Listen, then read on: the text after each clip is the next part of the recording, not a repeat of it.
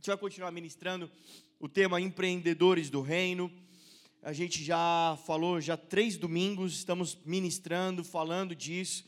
Sabe, uh, nós estamos construindo ali em cima do texto de Lucas, capítulo 14. Todo aquele que decide seguir Jesus, primeiro faz a conta, faz os planos, vê se é possível, se é capaz, e, e o quanto ele precisa, o quanto ele vai, o quanto vai custar seguir Jesus o, quão, o, quão, o, o, como é esse reino, como é esse, esse seguir Jesus, o seguidor, o discípulo de Jesus.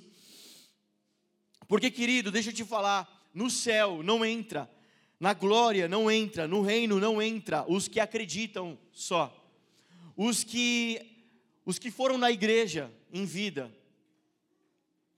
os que gostam de Deus e gostam de Jesus.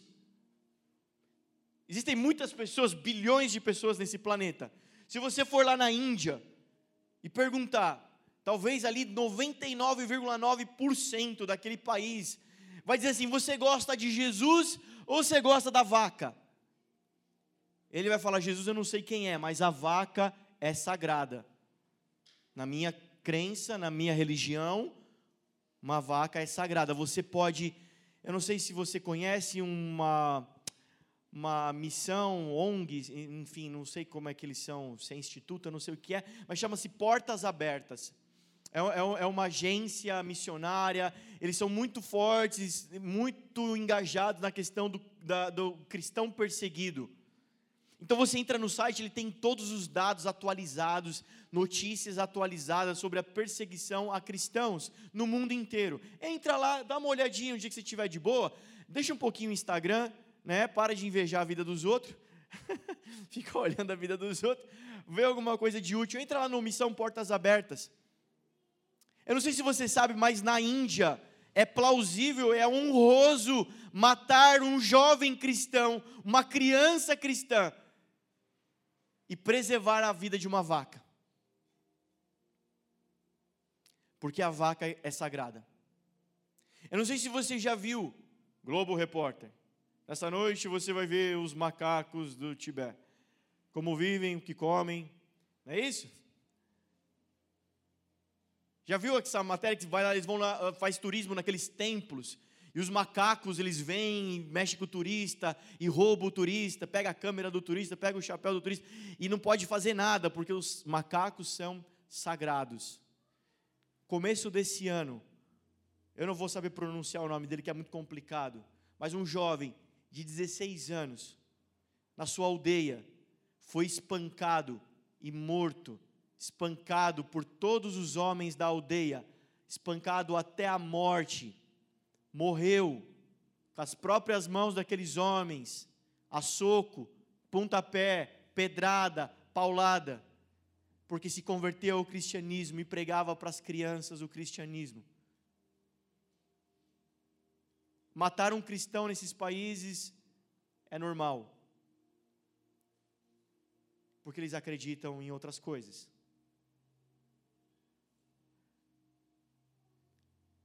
No reino não entrará aqueles que acreditam em Jesus. Tem gente que gosta de vaca, tem gente que gosta de Jesus. Tem gente que gosta de Buda. Tem gente que gosta de culturas afro, religiões afro-africanas. Tem gente que gosta do santo não sei o quê, Expedito, Santo Antônio, Santo. Tem gente que gosta de outra coisa e tem gente que gosta de Jesus. E de repente você está aqui porque você gosta de Jesus, você gosta de Deus, assim. Tem gente que gosta do diabo, adora o diabo, é satanista. Tem, tem gente que gosta de Deus, gosta desse lado do bem, né? Vamos chamar assim, e vem para a igreja de vez em quando. Mas deixa eu te falar, no céu, no reino, não entra as pessoas que só gostam de Jesus. Entram os filhos entram os discípulos. A salvação, o que, eu posso fazer para comprar minha salvação? Não precisa fazer nada, já está feito, foi pago. O preço foi pago da salvação. Mas agora você precisa entrar no reino por causa da salvação. E o reino custa caro, custa tudo. Amém? Então a gente está construindo em cima de Lucas 14, você pode ler depois.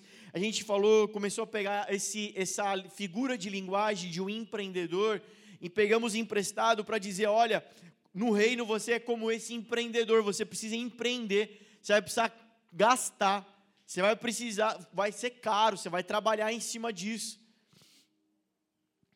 Mas ao mesmo tempo que a gente vai ali construindo, a gente vai trazendo boas notícias, porque esse é o evangelho.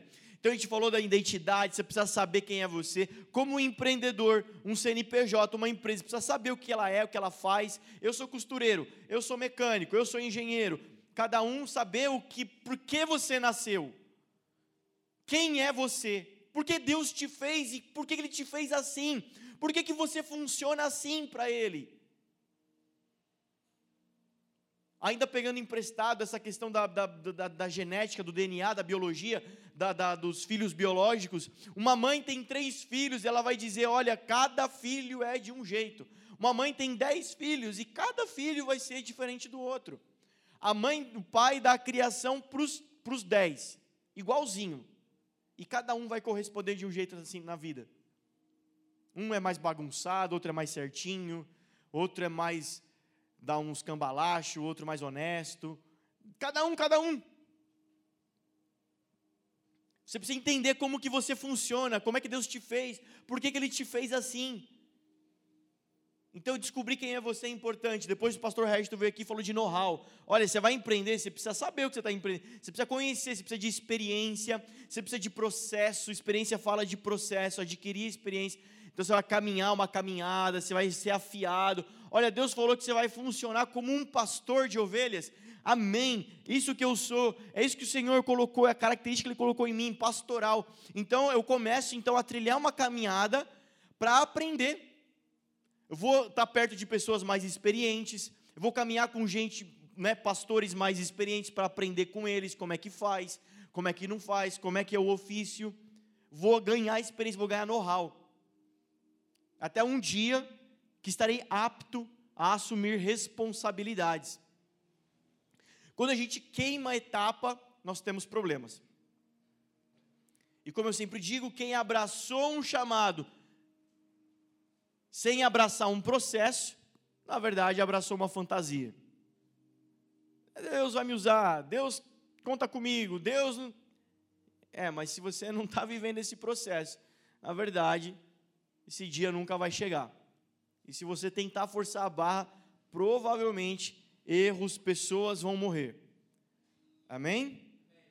Glória. Mas sempre a gente coloca a boa notícia. A boa notícia de que Estamos ganhando experiência, mas é Ele que vai dando em nós, e estamos chegando lá, e é Ele que vai capacitando. E até no dia que chegará o dia que Ele vai dar aquela impulsão e nós vamos, é Ele que fará e não nós. Então, sempre tem a boa notícia junto, carregando junto, amém, gente? Por isso que Ele é santo, santo, santo, por isso que Deus a, a, não é o nosso tema aqui, mas Deus ele, ele vai dizer que Ele não divide a glória dele com ninguém, o que nos permite conjecturar, pegar emprestado, dizer que esse Deus é um Deus ciumento, porque Ele não divide a glória dele com ninguém. Ele é santo e só Ele é, ninguém mais é. E alguém vai dizer, então é um Deus arrogante. Não, é um Deus bondoso, por isso Ele faz isso pegando emprestado a medicina, já usei esse exemplo, mas uso de novo. Imagina que eu sou um perito cirurgião cardíaco. Sou o melhor da minha área. Eu fiz todos os cursos de especialização, eu fui para a Europa, eu fui para a América, eu fiz pós-graduação, eu sei todas as técnicas, eu sou o melhor. No meu currículo, eu tenho 100% de efetividade. Todos os pacientes que eu operei saíram curados. Eu sou top aqui no Brasil, quiçá no, no, no mundo. Melhor cirurgião. Mas tem o pastor Régito, que diferente de mim, não teve uma família tão. Sim, foi fazer medicina na Bolívia. né? Tem uns brasileiros que vai na Bolívia fazer medicina, que lá é né, mais barato, tal, não sei o quê. Vai lá, fez medicina na Bolívia, né? Não, ele, ele era meio assim, aquele aluno meio da turma do fundão, né? Gostava de ficar no bar em algumas aulas, né? Ir para festa e aí não aprendia direito, tirava umas notas mais ou menos, só para passar de matéria, né? Levou 15 anos para fazer a faculdade dele, tanto que reprovava, meia boca, né? E aí desleixado, porque na verdade ele queria ser mesmo era jogador de futebol. E o pai dele meio que obrigou ele a ser cirurgião cardíaco para honrar a família, e ele foi agradar o pai, porque ele tem na verdade um grande problema psicológico com paternidade, um trauma de rejeição, então ele foi fazer medicina para agradar o pai. É uma história bem inventada, né? Vocês estão percebendo. E aí ele foi, mas ele é meia boca. Ele é meia boca, assim. Ele trabalha no, num hospital meio pouca, pouquíssimas condições, né? não fez uma residência legal. E no currículo dele, a cada 10 pacientes, 8 morre na mesa de cirurgia. É a efetividade dele. E aí o Devanir descobre que seu filhinho, o seu netinho, né? Vai, Devanir, para ficar mais, mais real a história. O netinho, ali, o Noazinho, pequenininho, que ele ama tanto. O médico diagnosticou um problema no coração e precisa de uma cirurgia.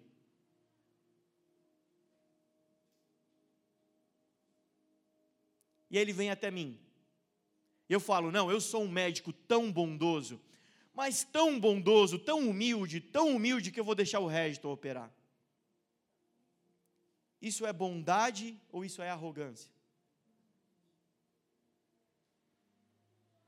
Sabendo que é 90% de chance dessa criança morrer, e eu falo, não, sou tão humilde, que eu vou deixar ele operar. Eu poderia operar, mas eu vou deixar ele operar. Tão humilde que é. E o seu filho vai morrer na mesa de cirurgia. Deus é esse médico. Jamais ele vai deixar alguém fazer no lugar dele, sendo ele o melhor, o especialista. Por isso ele não divide a glória dele com ninguém. O negócio é com ele, amém? Por isso, quando chegar a tua hora, quando você vai falar, agora eu vou fazer, lê do engano. Ele vem, capacita, ele vem, libera unção, ele vem, libera dom. É ele que faz pela igreja, porque ele não divide a glória. Amém, igreja? Aí nós falamos semana passada sobre, então você precisa de um capital inicial. Você vai começar a empreender. Chegou a tua hora, você precisa de um capital inicial. Você vai olhar para você e falar assim: "Eu não tenho nada, sou miserável". E você descobriu que Deus te deu vida, ele te deu uma herança como filho, e você precisa então crescer para acessar a tua herança. Você vai precisar desse desse recurso. Nós falamos de recursos semana passada. Você vai precisar acessar recursos para você começar a empreender no reino. Você não pode ir de mão beijada. Imagina que Deus bom falar assim: Marina, vai para a guerra, Marina. Explodiu a bomba em Beirute, agora os, israel, os israelenses, a Rússia, vai, o pau vai comer. E você vai para lá também, vai. Mas como é que eu vou? Uma tampinha de 1,20m. Como é que eu vou? Vai, vai de tamanco, tá com tamanco neles lá, faz alguma coisa, chiclete, cospe neles. Imagina Deus te mandando para a guerra de mão beijada, assim, sem, com a mão abanando. Ele vai te dar recurso, ele vai te dar arma, ele vai te dar armadura, ele vai te dar o que você precisa. Amém, querido? Mas você precisa acessar o que o Senhor tem para você. Você não pode pegar qualquer coisa, porque a armadura de Saul também era armadura. Mas Davi não conseguia andar, Davi ia morrer na mão de Golias com aquela armadura. Você precisa pegar o que o Senhor tem para você. Se for cinco pedinha, é cinco pedinha. Se for um canhão, é um canhão. Se for um 38, é um 38. Se for o dom de curar, é o dom de curar. Se for dom de línguas, ah, línguas celestiais, é, é o que o Senhor tem para você, Ele tem para você e você precisa acessar. Amém, igreja? Vocês estão acessando em nome de Jesus esses dias? Vocês estão praticando essa palavra? Essa palavra é para nós, igreja viva. O Senhor, a gente está gastando tempo, investindo nosso tempo, ministrando sobre a nossa igreja, porque nós cremos que essa casa vai chegar em lugares que precisam ser acessados. E é nós que vamos. Desculpa gritar como um bom pentecostal, mas é nós que vamos. Vira para a pessoa do seu lado e fala: é com você. Ah, para que vozinha michuruca, grita na orelha dessa pessoa, pelo amor de Deus.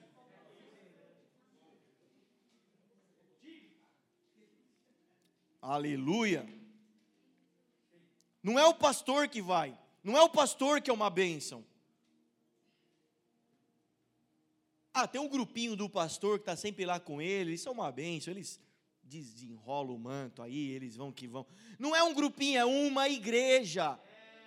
Não é departamento, isso aqui não é empresa para ter departamento. Não tem gerente de departamento, tem ministros nessa casa. Que o Senhor levante ministros, ministérios. E ministério, a tradução é serviço, servir. Por isso que Jesus, que é o exemplo de ministro, de ministério, foi o que mais serviu, dando a própria vida. Por isso que todos os apóstolos são exemplos de serviço para a igreja. Amém? Amém? É isso. É com, é com nós. É com nós.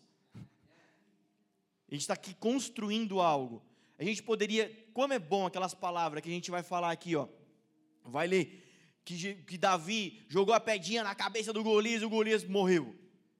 Você também, irmão, essa semana você vai pegar tuas pedinhas que Deus vai te dar, vai jogar na cabeça do gigante, glória!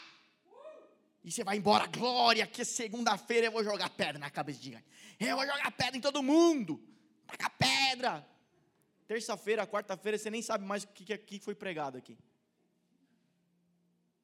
Aí vem outro domingo e alguém prega, porque o Pedro andou sobre as águas. O mar está se levantando na tua vida, é o diabo. O diabo está se levantando com fúria na tua vida, querido. Mas em nome de Jesus você vai andar sobre as águas, glória a Deus. E aí você fala, é verdade, eu vou andar sobre as águas. Aí você chega em casa, aquele maridão que não está nem aí, quer andar com Jesus, você olha para aquele traste, você fala, é um traste do Senhor, mas eu vou andar sobre esse traste eu vou andar sobre ele, porque nada vai me parar, glória. Glória, ninguém vai me parar agora, porque eu vou andar sobre as águas. Eu vou andar sobre as águas. Terça-feira você já não aguenta mais o traste, o traste já te engoliu, você virou outro traste e você está precisando de outra palavra.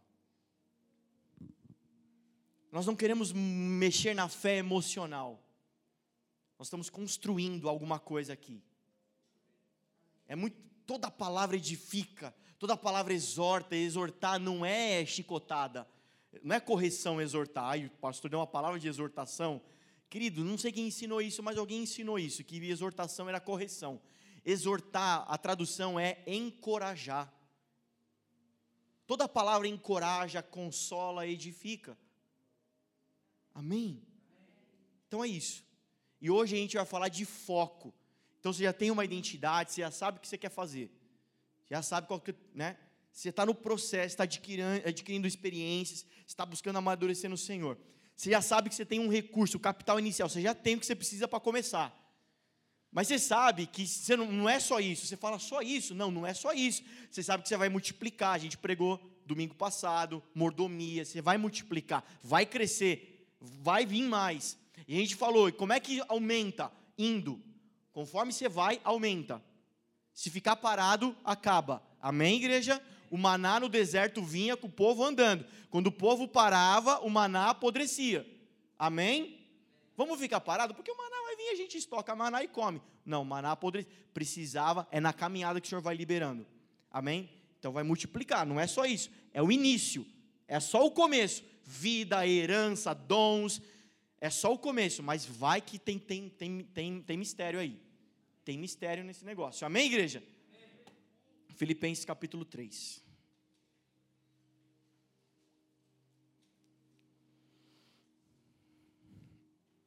Vamos falar de foco essa noite. Então você já tem tudo isso, agora você precisa manter o foco. Não perde o foco, você precisa manter. Imagina lá o Marcão. Deus deu uma visão para o Marcão. Amém, Marcão? Dá um glória.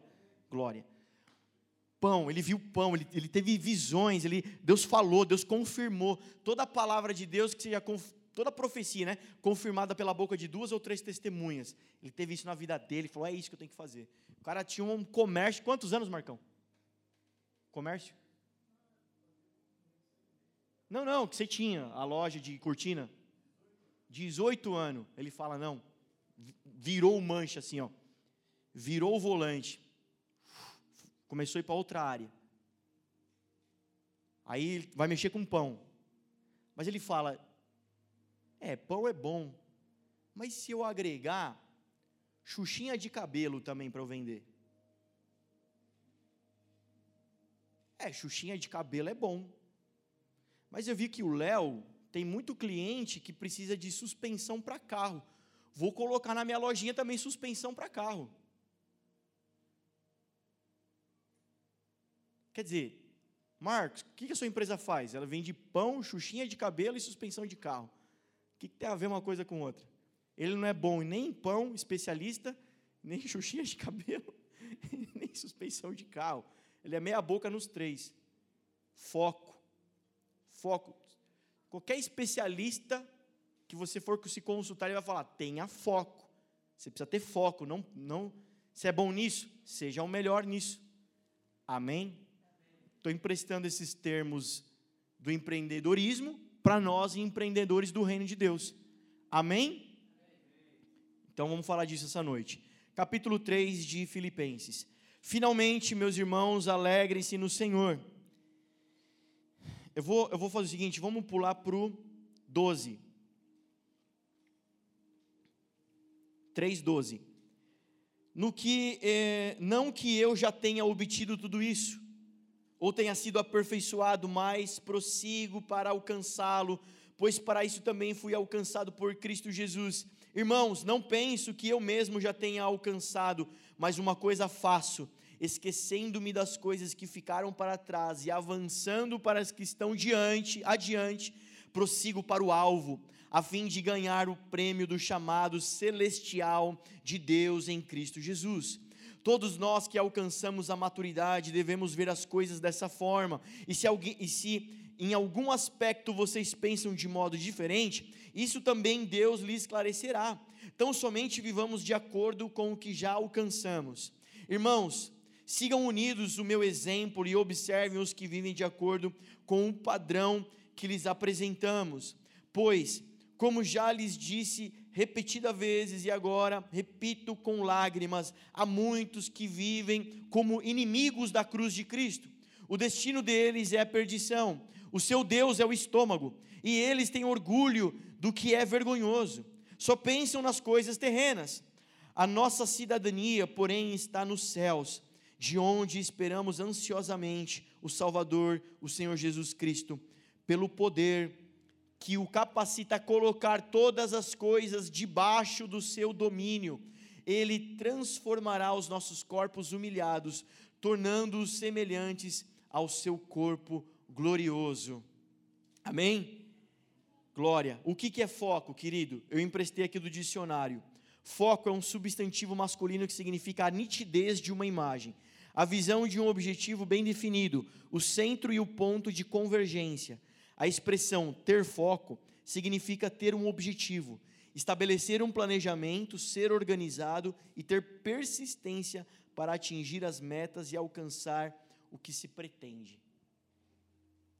Nós sempre dissemos isso, sempre falamos isso, batemos nessa tecla. Todo cristão, todo membro dessa casa precisa ter um senso de destino, saber para onde está indo.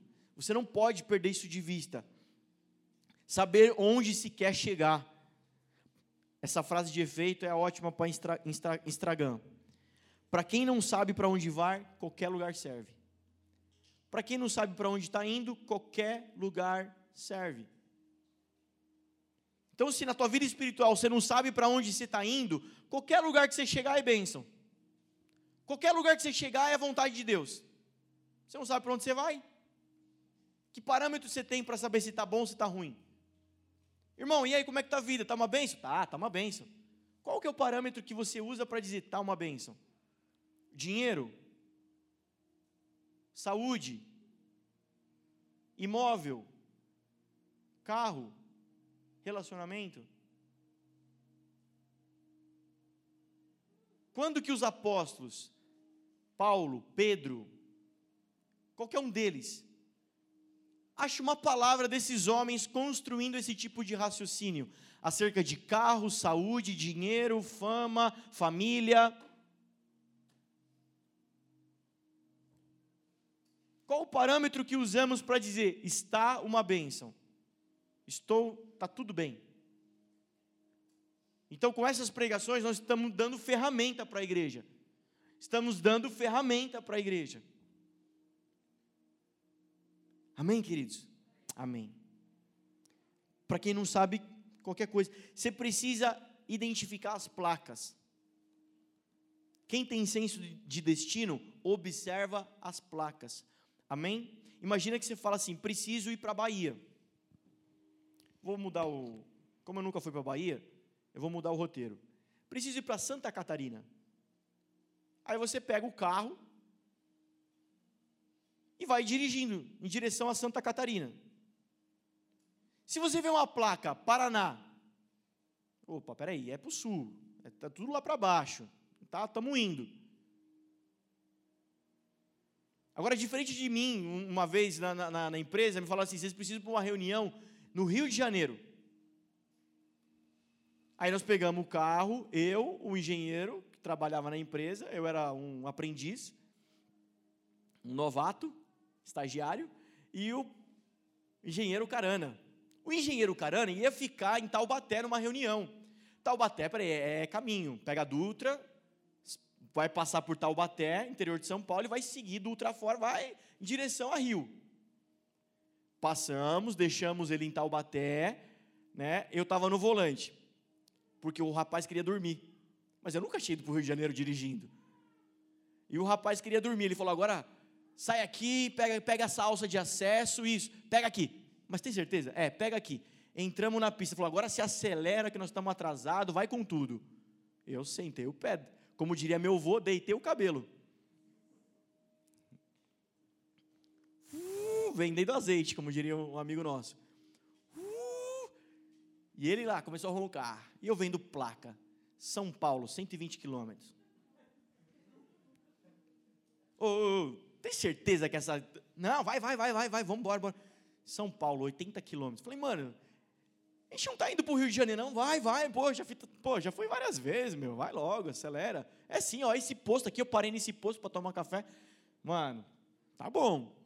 Meu querido, daqui a pouco já tá vendo placa assim, marginal. Marginal Tietê, marginal. Voltamos para São Paulo. Então imagina você está indo para Santa Catarina, está vendo placas. Você, se você começa a ver placa, Minas Gerais, Salvador, estou indo para o lugar errado, tá? Outro senso de rumo, senso de destino. Ó, eu tenho que ir para o céu. O meu alvo é o céu. O meu foco é a eternidade. Então você vai ter placas no caminho, sinais no caminho, que está dizendo que você está indo para cá. Se as placas, os sinais estão dizendo outra coisa, você está indo para outro lugar. Então por isso você tem que saber para onde você está indo. E Jesus disse: os sinais vão seguir os que creem, os discípulos. Estes sinais, não é qualquer sinal, terremoto, explosão em Beirute, não, não é esses sinais. Esses sinais curas, endemoniados sendo libertos, a pregação do evangelho sendo expandida, discípulos sendo feitos. Esses são os sinais. Se isso está acontecendo na tua vida, você está caminhando para a eternidade. Se os doentes continuam doentes do teu lado, os endemoniados continuam cada vez mais endemoniados no teu lado. Se as pessoas ao teu lado, elas não querem ir para Jesus, elas têm asco e nojo da igreja e falam assim: se ser crente é isso, eu não quero ser crente e a sua vida é só para você e para mais ninguém, você está indo para o inferno, você não está indo para o céu. Pastor, essa palavra é dura. Mas é lógico que é. Lógico que a palavra é dura. Querido, quem está com Bíblia aí? Levanta a Bíblia aí. Coloca assim o dedo assim no meio. Ah, tudo bem, você fechou. Levanta a Bíblia aí. Ó. Ah, não tem celular aí, né? Ó, ó do de... Levanta aí, Devani, ó. Ó o Biblião. Agora pega e faz assim, ó. A palavra é dura.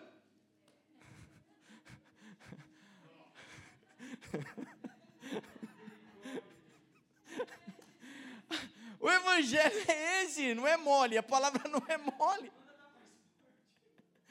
Eu tem capa dura ainda da Bíblia. Vai ficar mais dura a palavra, a palavra é dura. O caminho é estreito e largo é a porta que leva para a perdição. Onde foi que nós deixamos essa palavra? Esquecemos dela? Mas, ah, não, pastor, mas pensa bem, ó. Pensa. Tudo bem, porque tem gente que foi chamado para fazer discípulo. Eu não fui chamado para fazer discípulo, fui chamado para cantar.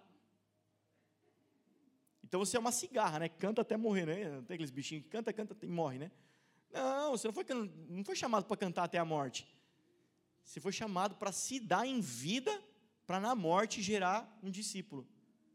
É o que Jesus fez? É o que Jesus fez? Que coincidência? Por isso que nós somos chamados de cristãos, pequeno Cristo. Glória, amém?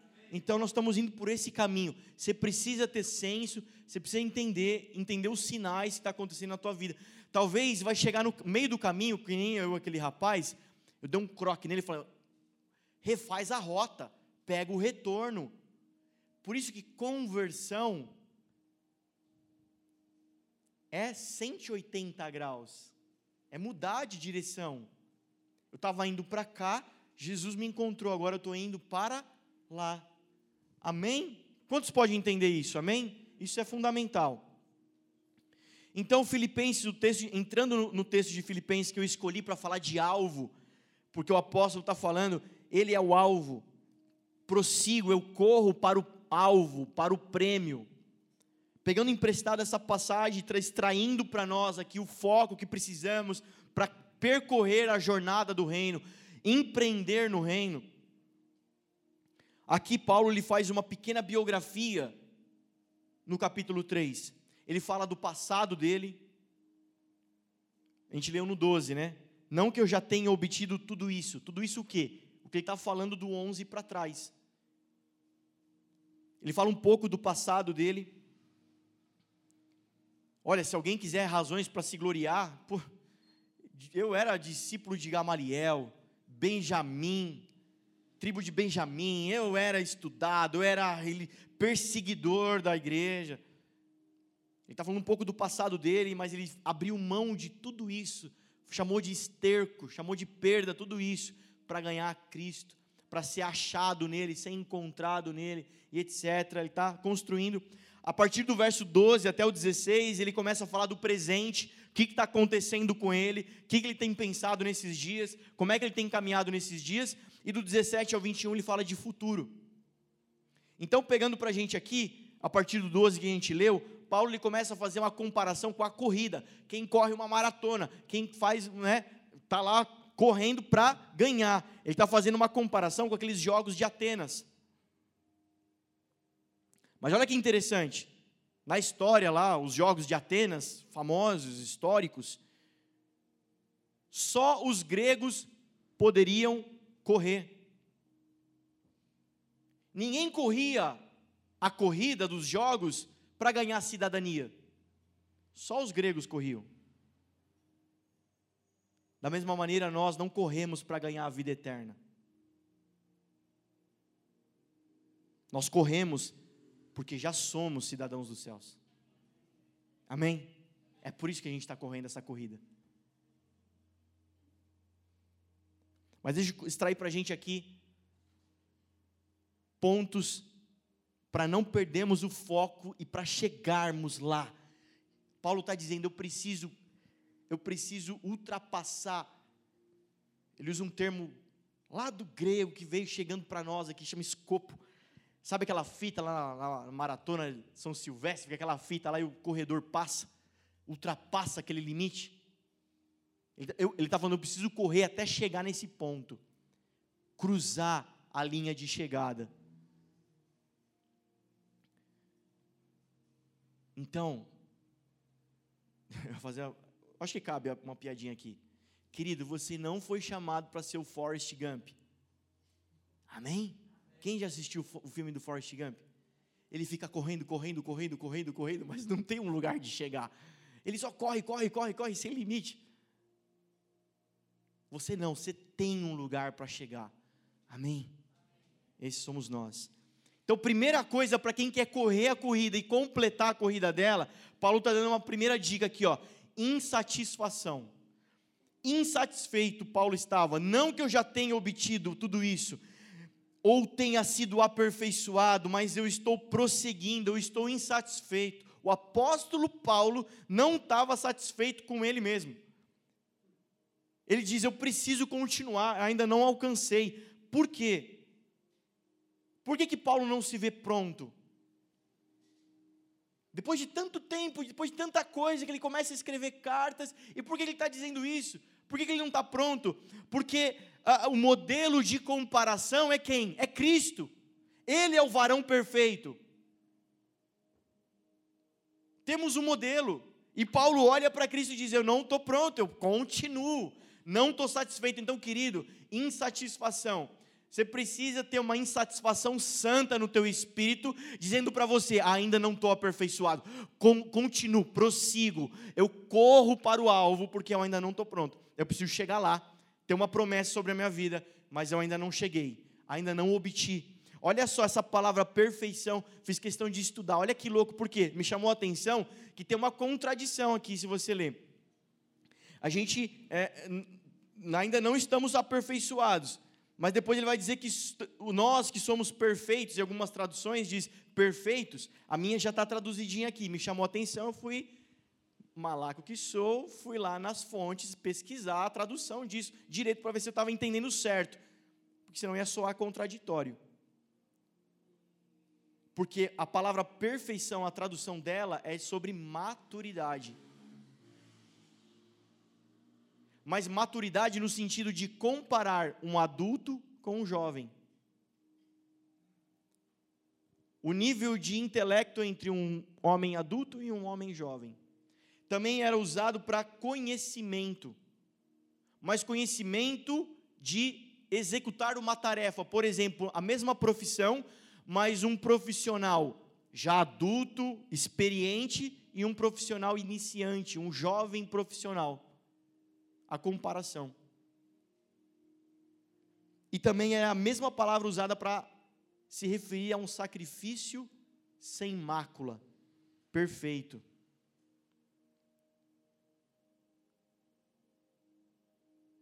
Paulo pode empregar essas palavras aqui, porque quando a gente olha para Jesus, e o que ele fez na cruz pela igreja, transformando a igreja num sacrifício imaculado. Amém? Perfeito no Senhor. Amém? Mas olha o cuidado que eu passei um marca-texto aqui para nós. O cuidado que você tem que ter é presunção. Igreja, nós não queremos gerar nesse ambiente aqui um lugar de presunçosos. Pessoas que batem no peito e dizem: Já estou bem. Estou pleno. Estou satisfeito. E aí, irmão, você não vai mais? Você parou? Que isso, não me julga. Eu tô, tô top, eu tô satisfeito já. Tô. Vocês que tem um BO na mão aí, que resolvam. Vocês que vai aí, cara, porque eu já já tô bem. Presunçosos, porque o próprio apóstolo Paulo, o apóstolo da igreja moderna, está dizendo: ainda não alcancei ainda tenho que prosseguir um caminhão. Ó, ixi, eu preciso correr a jornada. Presunçosos. Que o Senhor remova do nosso ambiente toda a presunção, arrogância. Queridos, eu fico tão feliz, porque fazendo um pequeno estudo, a porcentagem de crentes dentro das nossas igrejas, as mais próximas, de amigos, de conhecidos, é ínfima, é pífia a porcentagem de membros da igreja envolvidos, engajados em ambientes de amadurecimento, conhecimento bíblico, estudo bíblico, tudo isso. E quando eu olho para a nossa igreja, pequena igreja, eu vejo que hoje é quase mais de metade, 60, 70% da igreja envolvida em alguma atividade que fale sobre amadurecimento, crescimento espiritual, conhecimento bíblico, treinamento, tudo isso é uma igreja que está entendendo essa palavra. Isso alegra meu coração, é um salário nosso. Essa é a nossa paga.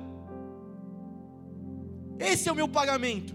Eu vou correr a jornada inteirinha. Sabe o que a palavra ensina, que eu aprendi essa semana, que eu não sabia, foi ministrado? Sabe o que a palavra ensina? Que todo homem de Deus, ele toca até quatro gerações, no mínimo. Jesus gerou Paulo, Paulo gerou Timóteo, Timóteo gerou a igreja.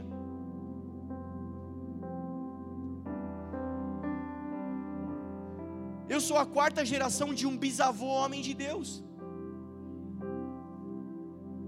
O Rafa é a quarta geração de um avô homem de Deus. O que, que você acha que esses homens transferiram para nós quando eles passaram um bastão? Querido, eu era menino. Eu era meninão. Tinha uma franja assim, ó. Fazia assim. Fazia assim, ó. Só queria tocar guitarra. Você um astro do rock. Queria jogar bola, queria jogar videogame. Morava com os meus pais. Mamãe falava: Menino, que meia suja é essa, menino? Mamãe falava: Ah, moleque, arruma esse quarto. Eu era menino. E eles cuidavam de mim, tutores. Mas um dia eu cresci, virei homem e comecei a fazer coisa de homem. Nesse dia, eu tive o privilégio, o prazer, todos nós tivemos, de ter o meu papai lá ministrando a cerimônia de casamento. Naquele dia, ele pegou o bastão da corrida e passou para nossa mão. Agora a responsabilidade para que ele tenha êxito está na minha mão.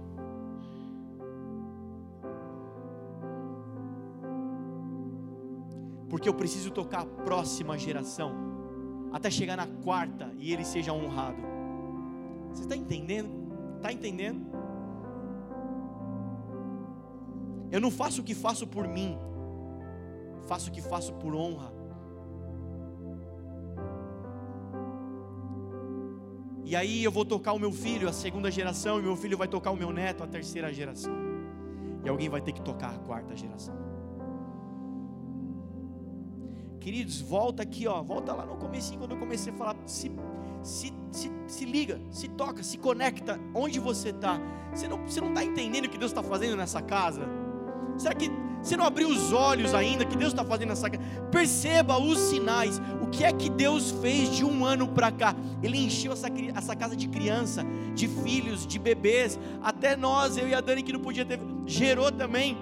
Porque Ele está apontando para vida nova, ciclo novo, novas vidas, nova criatura. É isso que Ele está fazendo com a gente. É isso que Ele está fazendo com a gente. Está dizendo: olha a fase que vocês estão. Olha a fase que vocês estão, ó, bebê. É essa fase que vocês estão. E aí, como pastor, eu falo: não, igreja, vamos correr, vamos correr. Pega uma criancinha e fala para ela correr bastante. O que, que acontece daqui a um pouco? Você até profetiza: ó, vai cair. E pum. Não é? Precisa ter estatura para correr. Se a fase é, é, é aqui, ó, presença de Deus, é ser gerado, é ser ninado, glória. Vamos viver essa melhor fase das nossas vidas. Vamos viver essa fase com muita alegria. Vamos viver essa fase com honra. Vamos viver essa fase cada dia sendo incrível e sobrenatural. Vai chegar o dia que nós vamos começar a correr, fazer coisas de menino e nós vamos nos alegrar. O Espírito Santo vai nos corrigir, o Espírito Santo vai vir nos alinhar, e nós vamos ficar felizes, e nós vamos honrar o Senhor, até chegar à maturidade dessa casa. Quando eu olho e não vejo maturidade, isso não me fere quando eu entendo paternidade. Quando eu olho para essa casa e não vejo maturidade, eu não me perco como líder, não fico frustrado, porque eu entendo o que o Senhor está fazendo e o tempo que o Senhor está fazendo nessa casa. Mas ó, se você se conectou a esse ambiente, se liga ao que Deus está fazendo. Senhor, o que você quer na minha vida nesse tempo? Uma vida nova. É isso que eu estou gerando. Você se conectou a um lugar da onde está gerando vida. Amém.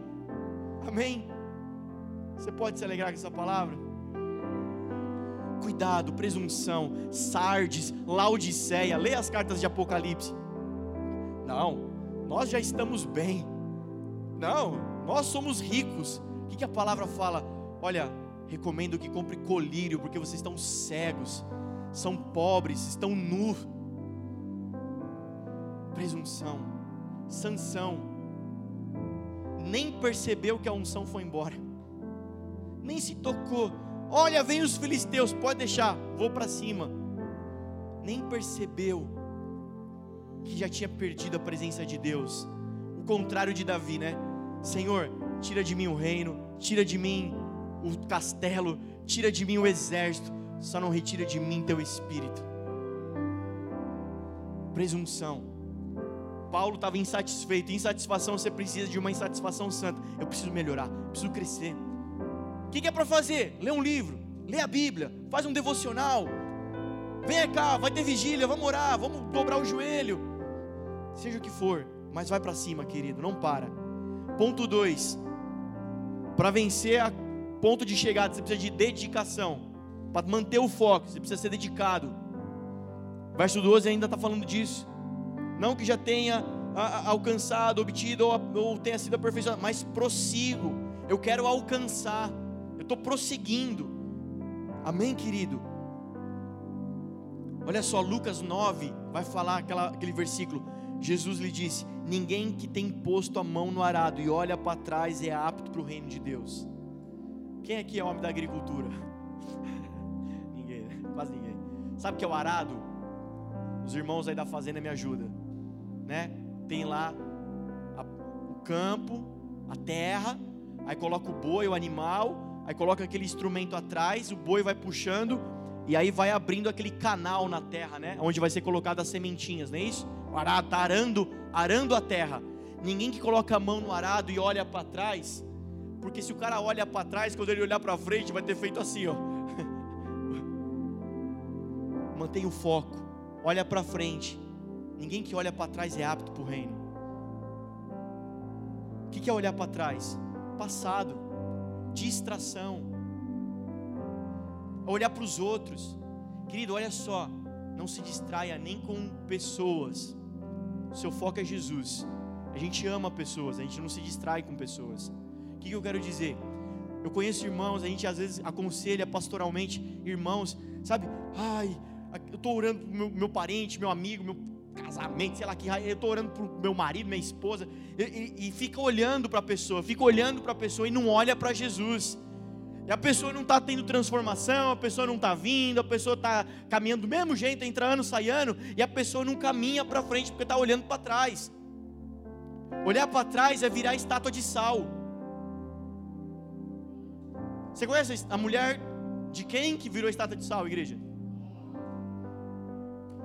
Por que, que virou estátua de sal? Porque olhou para trás, olhou para a cidade, estava sendo destruída. Deus estava encerrando um ciclo, iniciando um novo ciclo. Olhar para o ciclo passado é virar estátua de sal, é se distrair. Mas quem é dedicado olha para frente, o que é olhar para frente? É olhar para o futuro. Olhar para o futuro é observar um ambiente profético, o que a palavra aponta para a gente. Igreja, quem sabe de uma profecia que vai se cumprir ainda, que está na palavra e vai se cumprir? Rapidinho. Quem? Fala uma. Glória a Deus! Ele não falou que vai voltar? Olha para frente, olha para a vinda de Jesus. Não olha para trás. Ah, minha vida podia ter sido melhor. Eu queria ter feito tanta coisa e não fiz. Ai.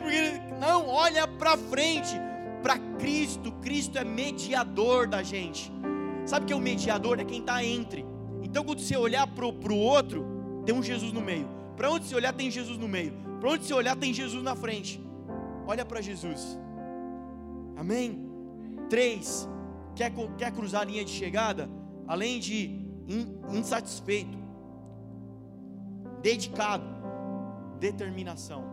Um corredor precisa de determinação. Ele diz assim: prossigo para alcançar. E aí, malaco que sou, fui traduzir essa palavra prosseguir. Sabe que essa palavra, Ari? É a mesma palavra para usar para um caçador perseguir a presa. É a mesma palavra para usar usada quando foram falar de Paulo, perseguidor da igreja. É alguém que mira um alvo Ele não desiste até alcançar como um caçador. Eu prossigo. Para quê? Para alcançar o prêmio. Paulo aqui está pegando emprestado a analogia, a figura de linguagem dos atletas, dos corredores. Naquele tempo dos jogos em Roma, o corredor, lembra daqueles coliseus, daqueles eles corriam porque quem ganhasse, o cara ganhava a corrida. Já viu isso em filme? Ele ganhava a corrida. Então tinha aquela, aquela arquibancada, né? O povão lá assistindo. E tinha uma tribuna onde tinham ali os, os reis, os magistrados, os juízes. E ele ganhava, então ele subia até a tribuna.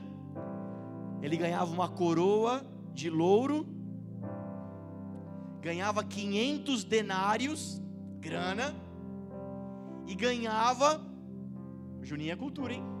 E ganhava o direito de se assentar nas primeiras filas dos teatros. Espiritual como você é, você já fez todas as comparações, né? Nós corremos para alcançar o prêmio, mas não é uma coroa dessa terra, não é Apocalipse, é Apocalipse 2,10, a coroa da vida. Uh! Nós não queremos dinheiro, nós queremos a riqueza do reino, nós não queremos assento no teatro, nós queremos estar nas primeiras fileiras da mesa do reino de Deus, cara. Efésios 2,6, eu vou fazer vocês se assentarem entre príncipes e reis. Cara, esse é o prêmio que o Paulo está correndo. Esse é o prêmio. Mantenha o foco. Esse é o nosso foco. Quer correr a corrida do reino? Mantenha o foco nesse prêmio. Não se distrai. Não se perde com nada. Seu foco não é dinheiro dessa terra. Seu foco não é coroa, fama, glória dessa terra. É a que está prometida lá na glória, lá no céu. Amém, querido? Você pode se alegrar com essa palavra? Outra palavra que eu destaco daqui é disciplina disciplina. Eu, e aí eu vou encerrar com a disciplina aqui. Verso 15, ele começa a construir. Todos nós que já alcançamos maturidade, devemos ver essas coisas dessa forma.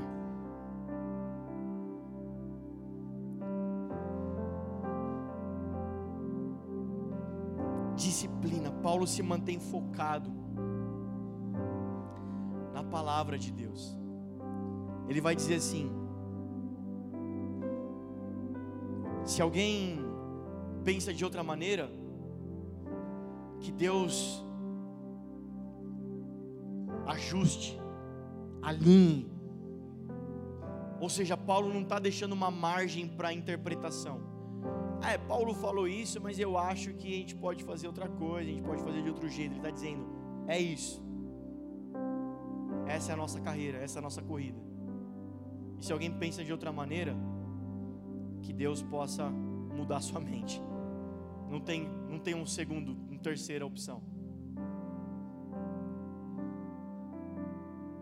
Ele vai dizer: andemos.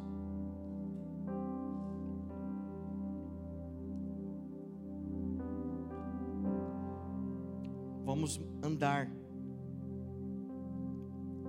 do 15 até o, o 21, ele começa a repetir algumas coisas que ele já disse para Timóteo, na carta de Timóteo, a gente está estudando lá no PG, Timóteo. Ele, ó, andemos aqui, esse andar, ele faz menção de linha. A gente fala andar na linha. Volta lá para as Olimpíadas, o corredor, o atleta.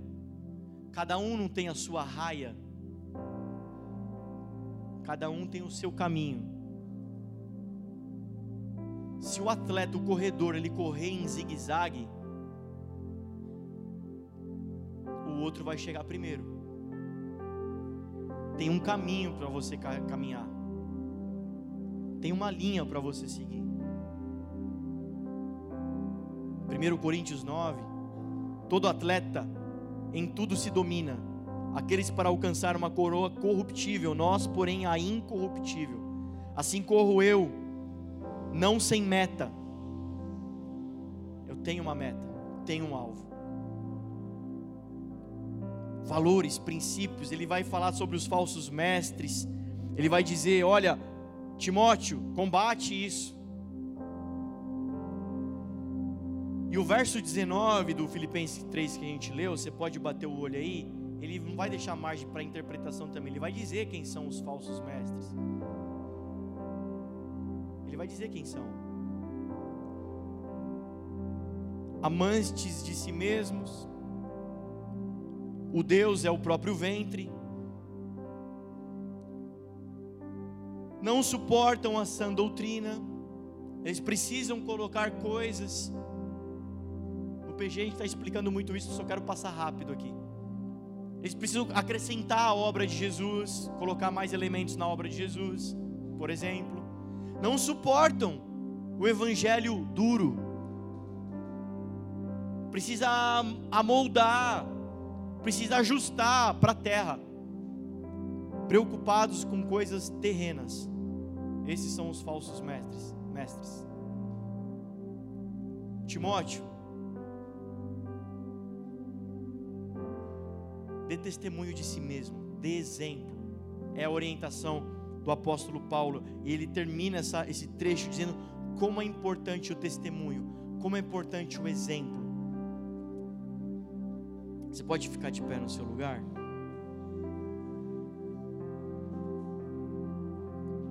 E a gente termina orando.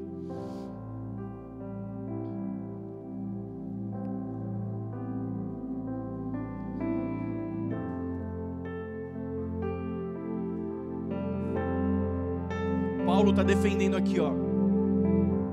Esses são inimigos da cruz. Paulo defende duas coisas nessa, nessa, nesse trecho, dizendo: Olha, Timóteo, não abre mão, não perde o foco, não perde o objetivo. Esses são dois princípios inaba, assim, inabaláveis, irrevogáveis, inegociáveis, Timóteo. Sem isso você vai perder o foco a cruz de Jesus e a segunda vinda.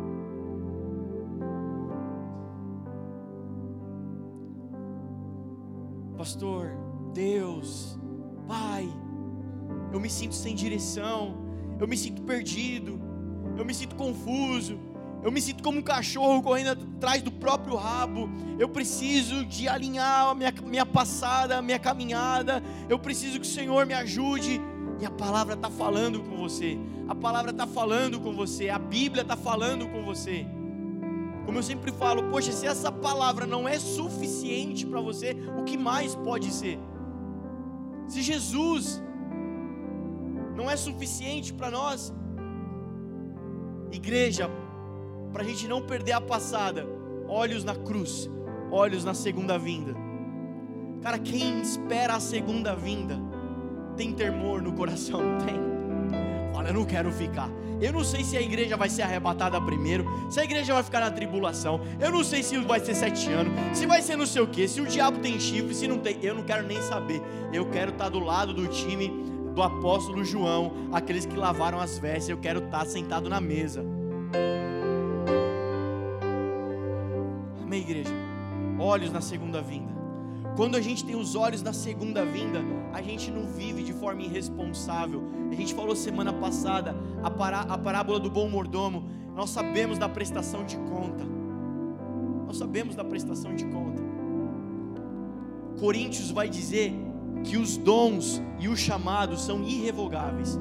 Aquilo que Deus te deu como dom é irrevogável, Ele nunca mais vai tirar de você. Então quer dizer que tem irmão que ele é usado com um dom de profecia, de palavras de conhecimento, mistério. Se ele estiver desalinhado com a igreja, estiver fora da igreja, Deus usa a vida dele. Usa. Ele for orar por você, Deus, de repente, ele pode se mover nesse dom, liberar palavras sobre sua vida. Uau, que bênção. O problema é que a palavra vai dizer daqueles que vão dizer assim: Jesus, expulsamos, profetizamos, falamos em teu nome, Jesus, nunca vos conheci. Nunca vos conheci.